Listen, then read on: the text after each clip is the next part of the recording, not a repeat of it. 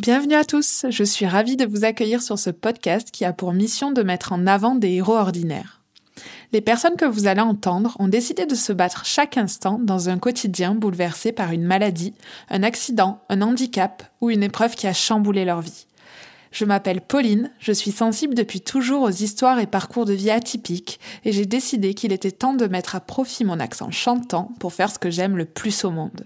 Partager et échanger avec des personnes remarquables et inspirantes. J'espère que ces témoignages vous aideront à mieux vivre vos petits et grands pépins.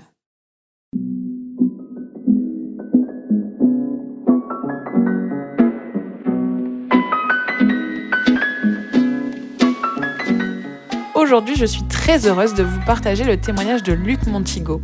Jeune étudiant plus que dynamique, puisqu'en plus de ses études de commerce, il s'entraîne tous les jours pour relever un défi inédit afin de récolter des dons pour la recherche contre la dystonie et sensibiliser au handicap en entreprise. Luc a prévu en septembre prochain de réaliser un tour de France à pied et à vélo, un défi plus qu'ambitieux quand on a des contractions musculaires involontaires en longueur de journée.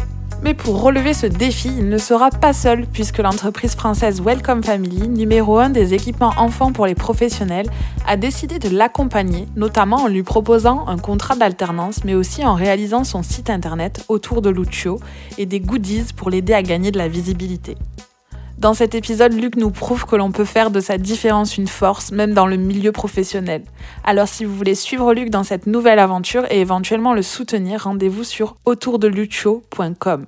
Et si vous souhaitez découvrir les produits que propose Welcome Family, rendez-vous sur welcomefamily.com. Mais comme d'habitude, je mets toutes les infos dans les notes de l'épisode. Il est temps pour moi de vous laisser découvrir ma conversation avec Luc Montigo. Merci à Welcome Family qui a sponsorisé cet épisode. Bonjour Luc, merci d'avoir accepté de répondre à mes questions aujourd'hui. J'aime bien commencer mes petites discussions avec une question qui met mes invités directement dans le bain. Alors euh, j'ai découvert euh, la semaine dernière qu'en France, le taux de chômage des personnes en situation de handicap est de 13% contre 7,2% pour la population générale. On va en parler par la suite, mais en plus d'être un jeune très actif, tu es en situation de handicap depuis la naissance et actuellement en alternance dans une entreprise. Donc en fait, j'aimerais savoir comment ça s'est passé pour toi, ta recherche de stage lors de tes études et ta recherche euh, d'alternance. Alors, euh, tout d'abord, merci beaucoup de m'avoir invité. Et euh, ben, pour la première question, euh, la recherche de stage et d'alternance, j'étais quand même accompagné par, par l'école, qui est l'IAE d'Aix-Marseille et qui a un service pôle handicap euh, qui gère tout, tout ce qui est euh, inclusion en milieu professionnel et donc ils m'ont accompagné mais euh, mais j'ai quand même quand même postulé comme comme quelqu'un de lambda entre guillemets et ça m'a pas posé plus de soucis que que ça.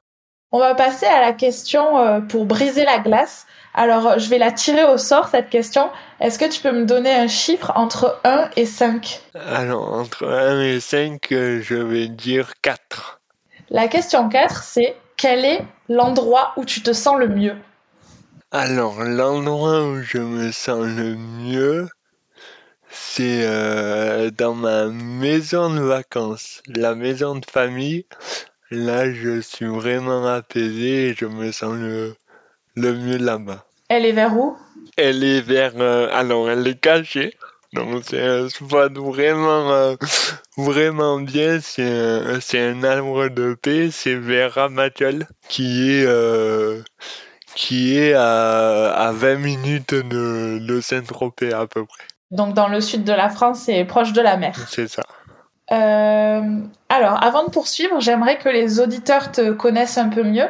Est-ce que tu peux te présenter en quelques mots? Oui, alors en quelques mots, moi je m'appelle Luc, on me surnomme euh, Lucho. J'ai 23 ans, je vais faire 24 ans dans moins de mois. Et en fait, je suis à l'IAE d'Aix-en-Provence, donc étudiant en master en deuxième année. Et je suis atteint d'un handicap qui s'appelle la dystonie. Et euh, voilà, concrètement, en quelques, en quelques mots. Oui, tu m'as dit ça en préparant euh, l'interview. Tu m'as dit qu'on te surnommait Lucho. Est-ce que tu peux m'expliquer pourquoi ou il n'y a pas d'explication? Alors, il y a une explication. Il y a une explication. Euh, c'est en 2021, j'attaque, euh, enfin, je commence un stage de ma première année et en fait, dans le bureau, il y avait ma tutrice et un commercial qui s'appelle Olivier. Et en fait, qui a commencé à me surnommer Lucho, Lucho, Lucho. Et du coup, c'est resté. Et même euh, mon projet où on va en parler, c'est autour de Lucho. Et donc, euh, j'ai gardé ce nom-là. Donc avant de parler justement de ton projet, j'aimerais un petit peu euh, parler de la dystonie parce que euh, bah, pour les gens qui ne connaissent pas trop euh, en quoi ça consiste, est-ce que tu peux nous expliquer en quelques mots ce qu'est la dystonie?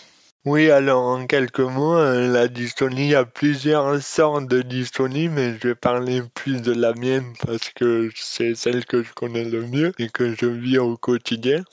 Donc en fait, la dystonie, c'est euh, une maladie neurologique qui entraîne pour moi euh, un trouble musculaire et de l'éloquence. Donc euh, ça vient soit de naissance, soit par un accident après, où c'est vraiment les neurones qui, qui se connectent mal entre elles et tout part du cerveau en fait.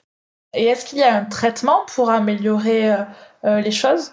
Alors, il n'y a pas de traitement en soi. Enfin, il y a plusieurs types de traitements. Euh, moi, ce que je fais, c'est l'injection de, Botox sur mon avant-bras gauche parce que c'est là où vraiment je souffle le plus de motricité, euh, c'est sur mon avant-bras gauche.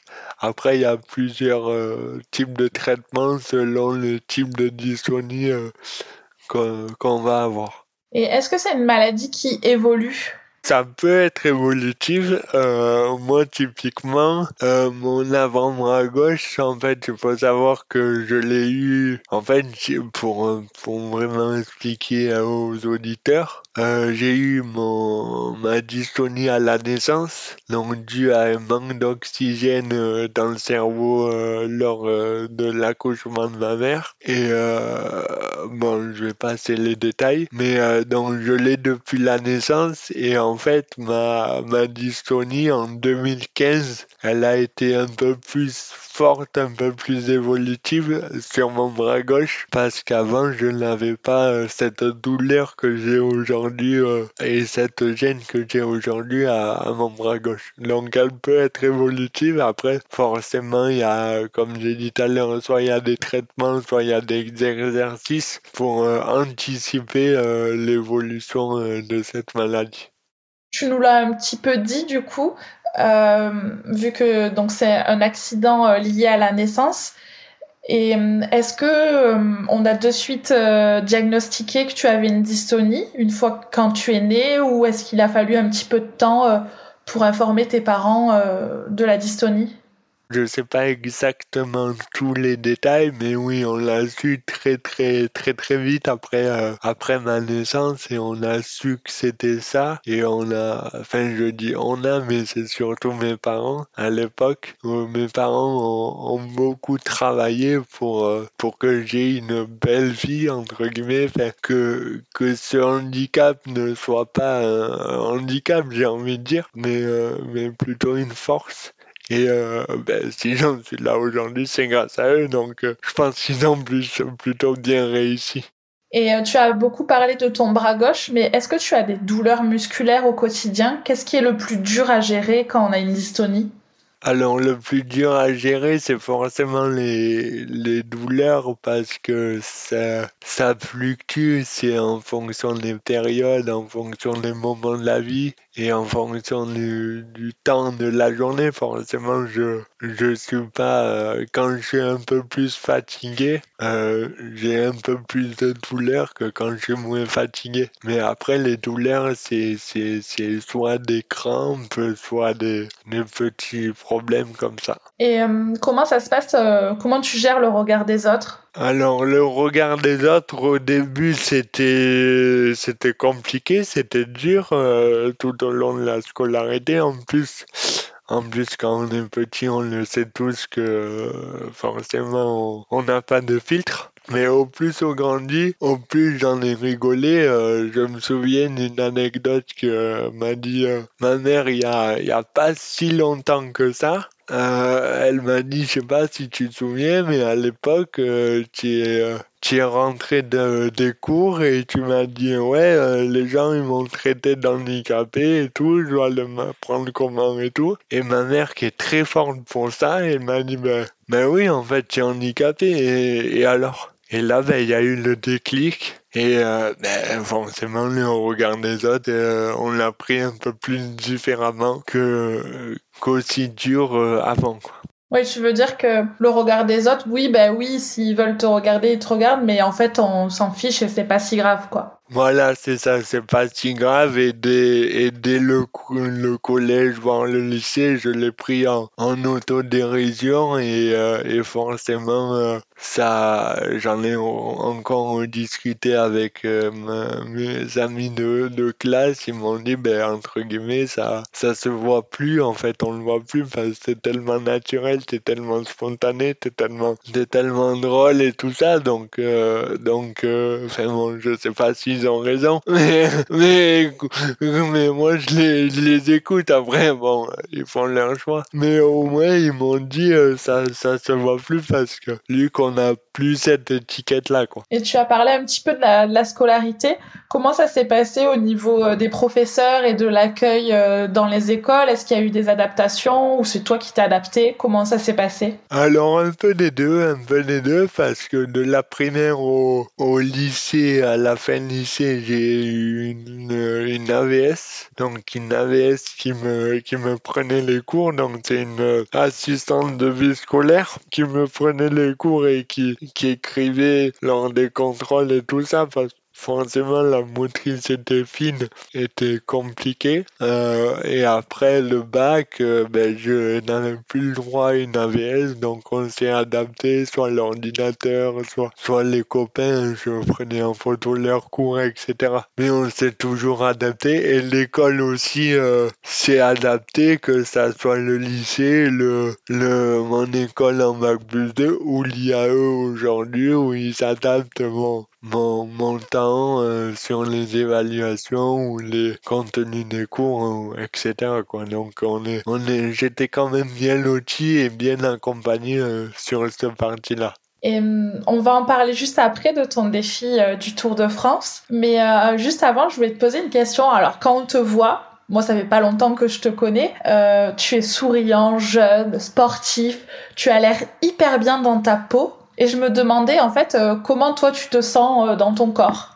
Ouais, ben, je m'écoute, euh, je me sens bien, enfin, j'ai quand même une hygiène de vie pas trop mal, donc un peu fatigué parce que faut pas se cacher aux, internautes quand on monte un projet comme ça, ben, on fait du, du 5h30 debout jusqu'à 23h le soir, donc forcément, c'est un peu compliqué, mais sinon, je, en fait, je m'éclate dans ce que je fais et quand je m'éclate, mon corps, il, il s'éclate euh, positivement et donc forcément c'est que du, que du bonheur. Comme on l'a déjà un petit peu évoqué, euh, tu t'es lancé un défi du 3 septembre au 11 décembre prochain. Tu as décidé de faire un tour de France à pied et à vélo.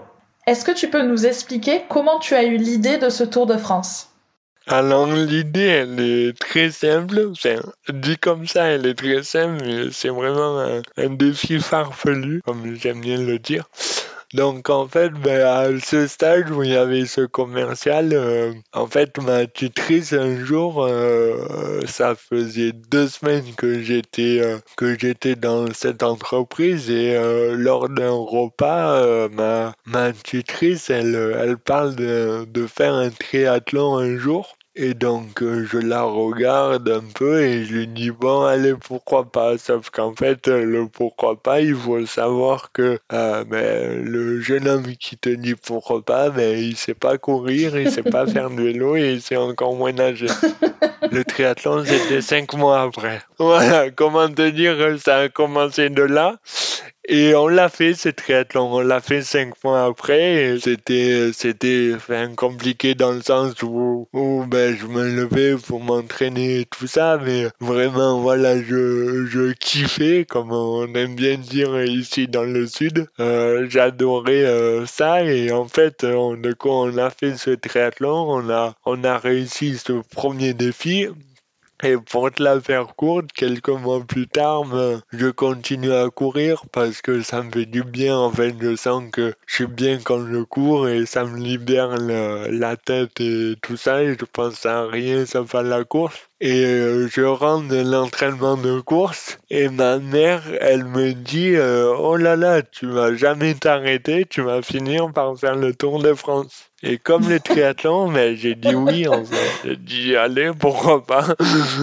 donc, ben, sauf que ce défi, c'est beaucoup plus grand. Et donc voilà comment tout a commencé le, le, en décembre 2022. Tu as un petit peu répondu pour la course, mais pourquoi tu as choisi ben, la course et le vélo pour faire ce Tour de France? Alors, la course et le vélo, parce qu'en fait, euh, parce qu'en fait, quand on a fait le triathlon, euh, on l'a fait du coup sur les trois disciplines.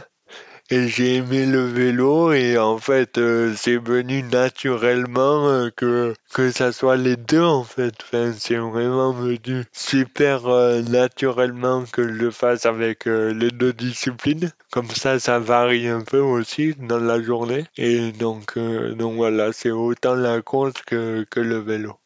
Et alors, comment tu t'entraînes au quotidien? Alors, ben, du coup, depuis cette date, on a, en fait, ça a commencé d'une blague et après, on a pris un peu ça quand même au sérieux quand, on voyait la date s'approcher. Donc, on a dit, faut peut-être mettre un petit coup et, et être au sérieux. Donc, en fait, j'ai un coach sportif qui a une salle de sport et donc, je m'entraîne à la salle de sport. Donc, on fait beaucoup, beaucoup, beaucoup, beaucoup de cardio. Donc, soit sur le tapis, soit sur euh, le vélo elliptique en fractionné. Et, euh, et on fait aussi de temps en temps un peu de muscles pour euh, renforcer tout le, tout le corps et je participe à quelques courses et en plus de ça je fais quelques sorties en vélo qui me permettent d'appliquer ce que je vois en salle sur le terrain euh, sur le terrain que ce soit en montagne ou, ou quoi. Et tout ça en plus de, de tes études et de ton alternance du coup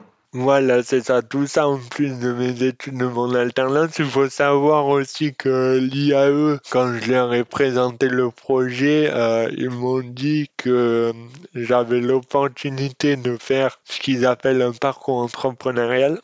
Donc en fait, ils euh, en fonction des projets des élèves euh, leur cursus. Donc moi, c'est ils l'ont adapté comment? Ils l'ont adapté dans le sens que au lieu de faire un troisième stage dans une entreprise pour mon master euh, première année, j'ai pu faire un stage à mon compte en fait en entrepreneur. Et du coup, je gérais mon emploi du temps et c'est lors de cette expérience-là que j'ai pu aussi tester euh, en grandeur nature si je fais dire. En fait, j'ai relié Oriol, qui est ma ville natale, jusqu'à Menton, donc après Nice. Donc j'ai fait ça en aller-retour en conditions réelles. Donc 10, 10 km de course à pied le matin et 40 km de vélo non-stop aller-retour sur 8 jours pour voir justement jusqu'où le corps allait euh, supporter la, la, charge et pour voir si physiquement euh, j'étais un peu prêt à, à, faire ce défi. Et si je suis là aujourd'hui devant toi euh, c'est que je pense que je suis prêt. oui c'est ça, j'allais te demander question bête comment ça s'est passé, comment t'as été surpris, est-ce que t'as eu beaucoup de douleurs musculaires? Comment ça a été facile Mais ça n'a pas été comme ça pas été facile, pardon, d'autant plus que pour pour avoir un peu de temporalité, on a dit avec ma mère ouais, je fais le Tour de France, on était en décembre, fin décembre et euh, et je et on partait le 8 mars. Donc euh, quelques temps après donc j'avais pas une, une condition physique non plus extraordinaire. Euh, pour, pour, pour ce challenge, mais on l'a fait quand même et euh, ben, je me suis senti très bien en fait parce que j'y allais pour découvrir, j'y allais sans stress, sans crainte, sans peur, euh, j'allais pour voir toucher un peu les sensations que j'avais qui étaient vraiment positives. Alors après forcément avec la fatigue et tout ça, le dernier jour, on va pas dire que j'étais au top de ma forme, mais quand même, ça m'a permis de voir tout ça et j'étais agréablement surpris du parcours, enfin, de, de l'expérience. Et donc, ça me pousse à, à, à faire un plus grand, plus gros. Et tu as prévu de faire des pauses, du coup, dans ton Tour de France, justement pour récupérer? Oui, oui, en fait, si tu veux, euh, quand j'ai fait Oriol-Nice, euh, c'était sur huit jours. Et euh, donc, on s'est dit que huit jours, c'était la limite. Donc, donc, en fait, je fais une pause tous les quatre jours, ce qui va me permettre de, me reposer pendant un jour complet et repartir après en forme quatre jours après. Et est-ce qu'on pourra te suivre dans ton avancée du Tour de France? Oui, oui, alors il y on a créé un site web qui s'appelle autour de lucho.com. Donc là où on va on va retrouver tous les détails du tour, etc., du projet. Et, euh, et en plus de ça, euh, on va avoir tout ce qui est mes réseaux sociaux, donc notamment Instagram et Facebook sur euh, les pages autour de Lucho. Et hum, j'imagine qu'un projet comme celui-ci, euh, tu comment où enfin où tu vas dormir euh, Est-ce que tu as cherché des partenaires? Est-ce que tu as déjà tout trouvé comme euh, comme partenaire et comme logement? Ou est-ce que tu en cherches encore? Comment comment ça s'organise tout ça? Alors oui, un projet comme ça, ça se monte pas en claquant les doigts forcément. Ben en fait, en, quand j'ai eu cette idée, j'en ai discuté avec mon ancienne tutrice parce que forcément. Euh, j'étais parti de, l'entreprise et elle m'a dessus dit ben, si tu veux moi je t'accompagne sur sur toute l'organisation et sur tous les sur toute la création du tour. Donc j'ai dit oui et aujourd'hui vraiment sans elle, je ben il y aurait vraiment pas de tour, je pense, parce qu'il faut être minimum deux. Et donc, bien accompagné, je remercie beaucoup tous les jours. Et euh, donc, en plus de ça, en fait, si tu veux, euh, euh, je, suis allé chercher des partenaires. Donc, aujourd'hui, j'ai huit partenaires qui me suivent, dont l'entreprise où je suis en alternance aujourd'hui, Marketing Création. Quand tu as postulé dans cette entreprise, tu leur as de suite parlé de ton projet ou c'est venu après? Euh, Lors de l'entretien, je leur ai dit voilà, euh, je recherche une alternance et, euh, et dans le cadre de mon alternance, en fait, ça se termine fin septembre. Mais, mais voilà, j'ai ce projet début décembre, début septembre, pardon. Et je leur ai dit, est-ce qu'il y a moyen qu'on s'arrange en fait, pour être euh, que je puisse réaliser ce projet, etc. Et je leur ai dit, si ça vous dérange, je, je, je pars. Enfin, il n'y a, y a, pas de souci. Moi, c'est vraiment ce projet avant tout. Et donc, ils étaient vraiment euh, à l'écoute, curieux du projet. Et, euh, et donc, en fait, ils m'ont de suite pris. La question du handicap n'est pas, n'est pas est allé naturellement et n'a pas posé de problème. Et vraiment, je me souviens de mon tuteur actuel et de mon patron, parce que c'était les deux où j'étais en entretien. Ils m'ont de suite dit euh, Nous, euh, on s'en fout de la différence, on, te veut toi, il y a quelque chose qui nous plaît. Et. Euh, et dès qu'on a, dès que j'ai présenté un peu plus en profondeur le, le projet qui porte sur les valeurs que Marketing Création a aussi, donc euh, sur l'inclusion, la RSE, etc., euh, ils m'ont dessus dit, euh, ben, tu sais quoi, nous on, on, te suit on te suit dans l'aventure et, à l'heure actuelle c'est mon entreprise où j'effectue mon alternance mais en parallèle c'est mon partenaire pour le projet. Donc euh, donc c'est euh, c'est voilà c'est c'est que du bonheur et l'équipe là-bas elle est géniale et, euh, et voilà tu l'as peut-être un peu dit, mais qu'est-ce que tu dirais à un patron d'entreprise qui qui veut pas recruter des personnes en situation de handicap parce qu'il a il a peur que ces personnes euh, soient plus en congé maladie ou soient moins efficaces au travail, soient moins motivées? Qu'est-ce que tu pourrais lui dire? Ben, je lui dirais euh, de tenter en fait, de voir concrètement et de passer les peurs, comme euh, comme justement la première entreprise où j'étais en stage, qui s'appelle ArchMC2 du coup, qui est un partenaire de, euh, majoritaire de ce tour. Et, euh, et du coup, quand je suis arrivé dans ArchMC2, je suis allé voir, euh, du coup, j'ai passé l'entretien avec mon ancienne tutrice et elle est allée voir le patron, elle lui a expliqué mon cas. Et, en fait, ils avaient des doutes, des peurs, donc ils ont, et eh ben, tout simplement appelé mon ancien patron, j'étais à Leroy Merlin en alternance avant pour mon bac plus 2, qui lui a tout simplement dit, lui qu'handicapé, euh, même lui, il ne sait pas qu'il est handicapé. Donc ça l'a de suite rassuré, ça l'a de suite mis dans le bain euh, de dire bon ben allons euh, allons pourquoi j'ai peur quoi. Donc euh, moi je ouais, je dirais au patron de d'essayer de tenter de de voir que la diversité et l'inclusion ça peut amener une une autre façon de voir les choses de dans le côté business et dans le côté entreprise. Et c'est, avant tout une aventure humaine en fait qui va, qui va mener. Quoi. Tu l'as un petit peu euh, évoqué euh, à l'instant. Euh, le, Tour de France, c'est aussi pour récolter des dons pour la dystonie.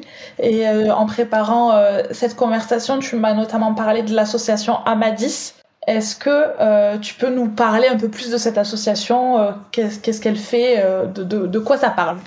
Oui, voilà, donc l'association Amandis, c'est l'association des malades atteints de dystonie. Donc c'est une association euh, nationale et qui accompagne justement tous les, toutes les personnes atteintes de dystonie, que ce soit dans leur, euh, dans leur quotidien ou, même au sein de plusieurs petits groupes de, de paroles pour, euh, pour, pour justement dépasser ce cap et, apprendre à, gérer la maladie en fonction des, personnes donc ouais. et surtout faire euh, faire avancer la recherche et c'est surtout sur ce point là que je me suis dit moi je veux vraiment euh, je veux vraiment contribuer à, à l'avancée de la recherche pour euh, pour la dystonie pour que vraiment cette maladie ne soit plus qu'un mauvais souvenir, j'ai envie de dire, même s'il y a du travail à, faire. Et hum, quel conseil tu donnerais à un jeune en situation de handicap qui cherche un stage ou un travail? Euh, Un conseil que je lui donnerais, ben, euh, de rien lâcher, de, ouais, de rien lâcher, d'y aller à fond et euh, de, de prouver que c'est malheureux de dire ça encore, mais de prouver que, que le handicap n'est pas un handicap pour le poste. Et voilà, fait, ne vraiment pas lâcher, que ça va être dur, on le sait, mais vraiment pas lâcher. On arrive aux questions de la fin. Est-ce que tu as un livre, un podcast, un film ou une musique dont tu as envie de nous parler? Ben, bien. non. Non, mais sinon, euh, euh, oui, ben, au niveau d'un livre, j'ai euh, les, accords Toltec qui m'a beaucoup aidé dans, dans ma vie à, à percevoir la vie simplement. Est-ce que tu as une citation ou un mantra qui te motive au quotidien? Alors, la citation, en gros, euh, quand tu crois que c'est fini, il t'en reste encore sous le pied. Je crois que c'est euh, Bernard Tapie qui a, dit ça. Alors il l'a peut-être dit un peu différemment, donc j'ai remanié à ma sauce. Mais euh, voilà, en fait, ce que ça veut dire, c'est quand tu crois que tout est fini et que ben, dans le sport et que tu es KO, que tu que tu n'en peux plus, ben en fait, tu es à peine à la moitié de ce que tu peux faire. De quoi es-tu le plus fier aujourd'hui? Du coup, oui, j'ai du mal à, à répondre à cette question parce que la notion de fierté, c'est quand même compliqué entre guillemets pour moi, dans le sens que je suis content de tout ce que j'ai accompli aujourd'hui, mais fier, pour moi, c'est tellement un grand mot que qu'il n'y a pas de petites choses où, où je peux être fier. Mais j'y travaille parce que je sais qu'on peut être fier de, de, de très petites choses comme déjà se lever le matin. Euh, qu'est-ce que tu as envie que l'on retienne de ton témoignage Alors, ce que j'ai envie qu'on retienne de mon témoignage, c'est déjà ma bonne humeur. que je suis un gars du sud qui craigne des gains, comme on dit chez nous. Donc, euh, je pense que la plupart des gens, ils vont se dire quoi Il a dit quoi? Donc, je vous laisse chercher sur Internet ce que ça veut dire des gains mais, mais, euh, au-delà de ça, ouais, j'ai envie. Euh, ce que je fais pour, pour le Tour de France, hein, c'est euh, de, de, d'apporter un témoignage et d'apporter ma pierre à l'édifice sur le combat du, du handicap au quotidien et sur l'inclusion des, des, des, des personnes handicapées aujourd'hui en, France. Et, c'est ça où, je voudrais vraiment euh, faire passer ce message-là, c'est sur, sur l'inclusion, que ça soit au milieu professionnel ou sur la vie de tous les jours, dire que oui, on est différent, mais la différence fait une réelle force. Et est-ce que tu te sens euh, inclus aujourd'hui dans la société? Ah oui, oui, oui, pour moi, bon, il y a, y a quand même euh, deux, trois, euh, deux, trois, deux, trois petits trucs à, à revoir parce que forcément, euh, quand, on, quand on va voir les, les petits enfants et tout ça, et qui, ben, comme j'ai dit tout à l'heure, qui, qui sont sans filtre, et qui sont pas sensibilisés, du moins pas encore, à la différence, forcément le regard des petits enfants qui te regardent comme quelqu'un de différent. Mais, euh, mais ça tend au mieux, j'ai envie de dire, ça tend au mieux grâce à tes témoignages, grâce à, à, à, grâce témoignages. Si tu avais une baguette magique, qu'est-ce que tu aurais envie de dire au Luc qui a 10 ans? J'espère qu'il a du temps, je lui dirai beaucoup de choses.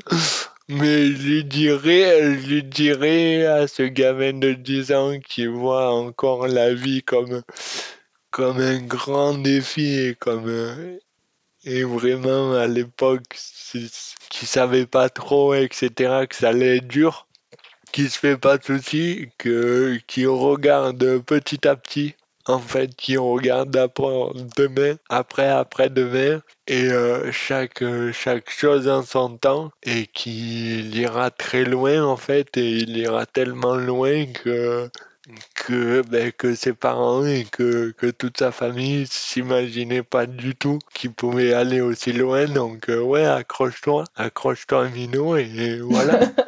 ouais, c'est un bon message. Et ma dernière question, qu'est-ce que l'on peut te souhaiter pour l'avenir? De, continuer à être heureux, de continuer à, à kiffer euh, la vie que je mène et, de continuer à faire euh, rire les gens et d'être proche euh, de mes proches et, et voilà quoi la, la réussite mais pas forcément pas forcément professionnelle mais plus la réussite de sa vie et pas de la vie parce que c'est sa vie la priorité après la vie en général chacun a son avis, donc dans tous les cas, on fera soit mal quelque chose par rapport à un autre, soit bien quelque chose. Donc, faut réussir sa vie au lieu de réussir la vie. Bah, merci pour euh, ce message. C'est tout ce que je te souhaite. Je te remercie infiniment d'avoir répondu à toutes mes questions. Et, euh, et je te dis euh, à bientôt et je mettrai toutes les infos que tu nous as données dans les notes de l'épisode. Allez, très bien, merci à toi et au revoir à tout le monde.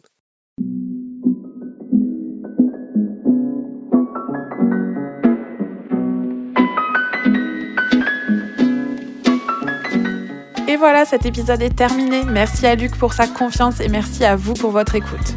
N'hésitez pas à aller voir les notes de l'épisode pour en savoir plus sur le projet de Luc, l'association Amadis ou découvrir les produits que propose Welcome Family. Une dernière chose, si vous avez aimé cet épisode et que vous souhaitez me soutenir, n'hésitez pas à laisser un avis sur Apple Podcast ou Spotify ou à me rejoindre sur mon compte Instagram Pépin Podcast. Merci et à très vite pour un prochain épisode.